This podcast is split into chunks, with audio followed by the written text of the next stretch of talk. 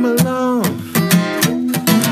it's warm, the world, free your soul.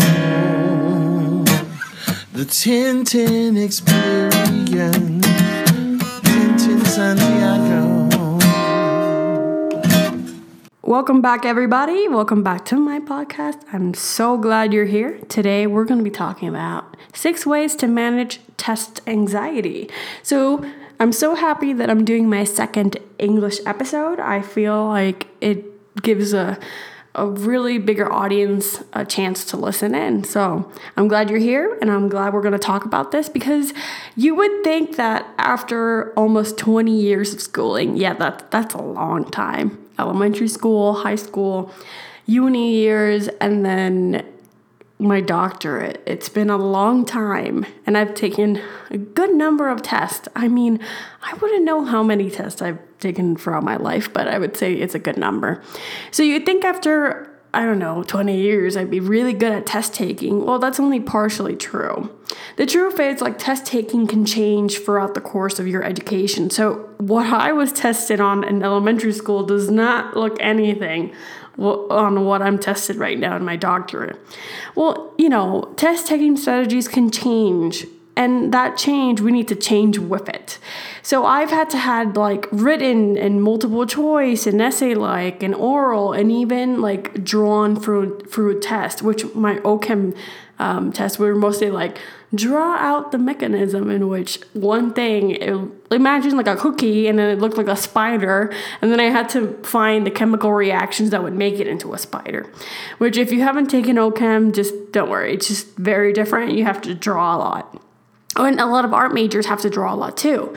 So it depends on what class you're in, is what exactly they're going to test you on. But they all had, every single test had one thing in common the way I've prepared for them. Which, I mean, even though you kind of prepare yourself differently, the amount of work you have to do is pretty much the same. I mean, test anxiety, I've had test anxiety throughout the years. It's gotten better it's kind of interesting to think that I've had a little less test anxiety in my doctorate. I think there was so much pressure for me to get into medical school that the test anxiety just became even worse. And now, yes, there is some pressure. I'm not some, there's a lot of pressure. But I think it's mostly just accepting that, you know, what will be will be and you have the control of how much you study. Well, when having test anxiety, people can feel angry, they feel fear, they feel helplessness, and even disappointed. This is really big because a lot of people the day before the test are like freaking out. I'm like, I'm not gonna pass this. And if you've done everything you need to do, yes, it's enough. What you've done is enough. So, according to the Association of Anxiety and Depression of America, test anxiety can stem from fear of failure, lack of preparation, and even poor test history. I have felt different levels for test anxiety, like I've said, throughout my career, but I'm gonna tell you my tips and tricks to really dominate your test day. Number one, Get some inspiring school supplies. I know this sounds so simple, but getting markers that just speak to you and getting some pens that are just colorful or papers that feel good. I know that sounds really weird, but sometimes like certain pens are really satisfying to write in.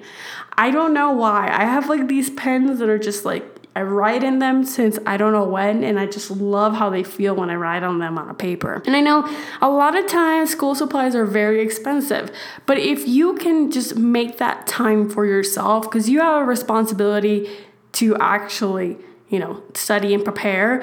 M- imagine that you're investing in your future when you're investing in your school supplies. That's how I think of it.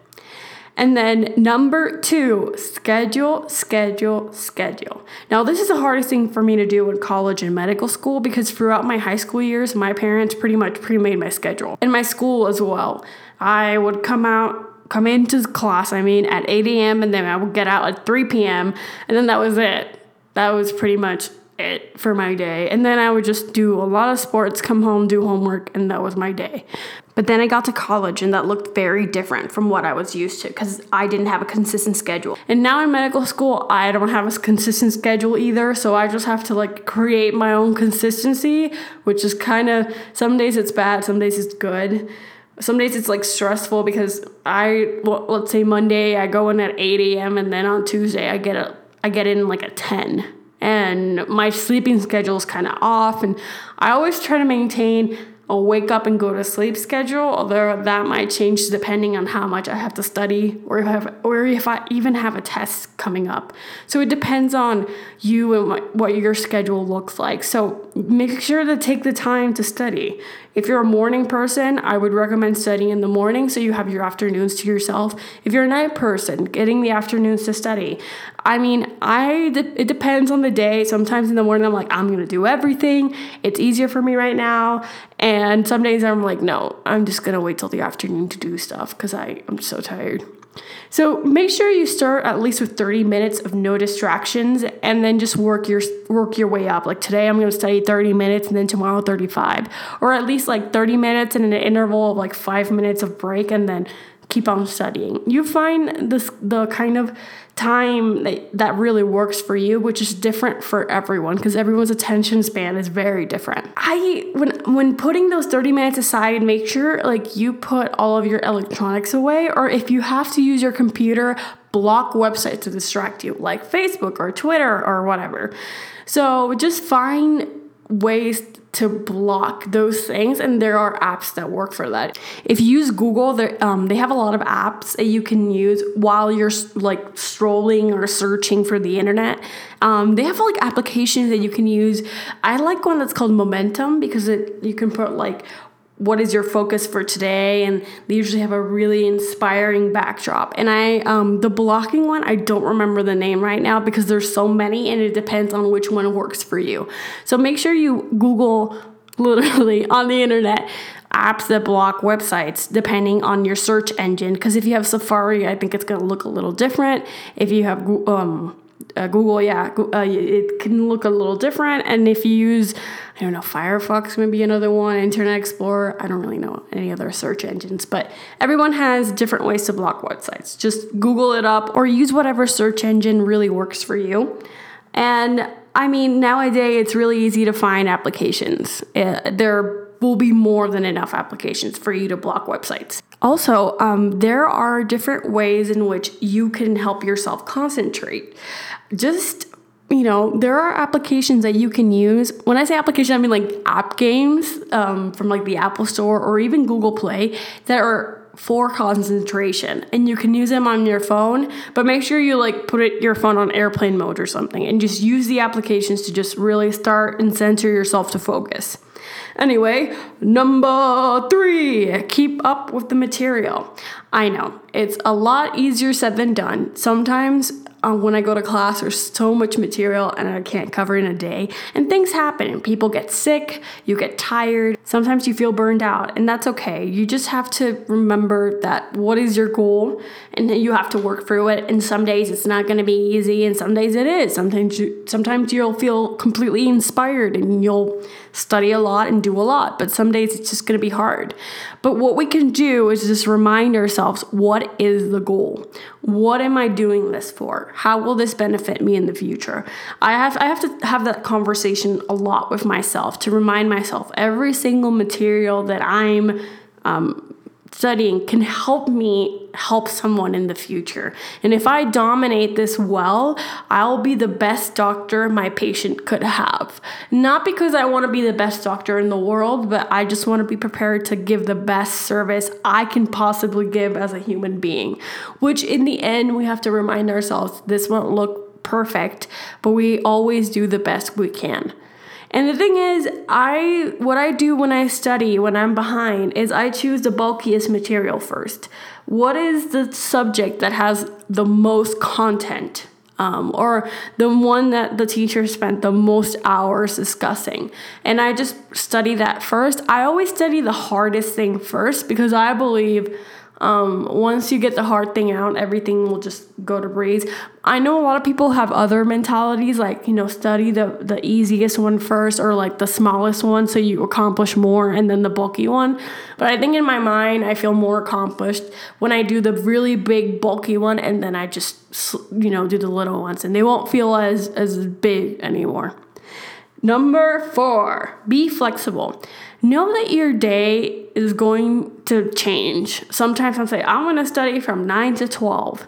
But then things happen. Either, you know, I get hungry or we get a new homework or uh, things change, our schedules change, and you need to be a little bit more flexible. Know that okay, fine, this is happening, but I have to compensate for this. How can I fit this into my schedule again?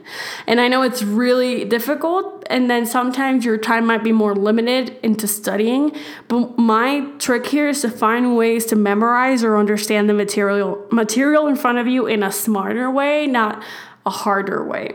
And how do you do this? I like memorizing by association. Let's say I have an apple. I have to memorize an apple is red. And I know that sounds really trivial, but um, the way I would think about it is I like apples. I eat apples. And I make a story about an apple. I went to the grocery store and bought an apple and I ate the apple and the apple was red. And I know that sounds really stupid, but when I do like more complex stuff like memorizing, um, let's say, the the heart, the chambers of the heart, I just think, okay, how many layers of the heart? There's three layers. I had three lovers. I don't know. I know that sounds kind of weird, but you make up a story. You have three layers and and the muscles and which are the muscles? And the muscles have like Italian names. So I think of Italian men or Italian people or the country or and I associate it to the time I went to Italy. And you have to find ways to make the material seem appeal to you. I love um, Mary Poppins, and I love that there's a scene that she always says In every job that must be done, there is an element of fun. When you find the fun, snap, it becomes a game. And every task you undertake becomes a piece of cake. I know, I'm seeing it. But I love that movie and that line specifically because I've applied that in many aspects of my life. If I have to go to the bank, I make sure that going to the bank is the funniest thing I do that day. I don't know how I put an audiobook or I put some music or I talk to someone and I use that time um, to do something else. Uh, sometimes I might be in the bank and uh, I, I might need to wait in line and then I'm just reading a book or I'm just reading an, article or a column or something I couldn't really do without uh, being in line, so to speak. So make sure you find a story or something that really calls to you. And actually, mnemonics is a really big thing in medicine because there's so much material, but mnemonics work a lot. For an example, um, I think rheumatoid fever has one, and there's like a book called The First Aid, and it's called like the mnemonic is from Jane and just explains the disease in a very simple way and like keywords to define it. So it depends on how it works for you. So, I mean, everyone's story is different. Just remember, make one that sticks. And number five, take care of yourself. I know I say this all the time, but please do. When you're studying, it's really easy to get burned out. Take time for yourself. Drink some water, go out to walk, and even go out to talk to a professional. In this in these moments, we're burning ourselves out due to the work we have to do. But we can't do that. I have two tests left until I finish this year, and I feel really exhausted. But I have to find ways to balance um, taking the test, studying for the test, but also taking time for myself. And when I do these podcasts, it's the time I, I give myself to just take a break, do something different, and then I just go back to study. So if you like, you know, if you have a goal, it it doesn't matter how hard you work, sometimes you get too tired. Remember to never give up, just learn how to rest. But rest in an efficient way that works for you.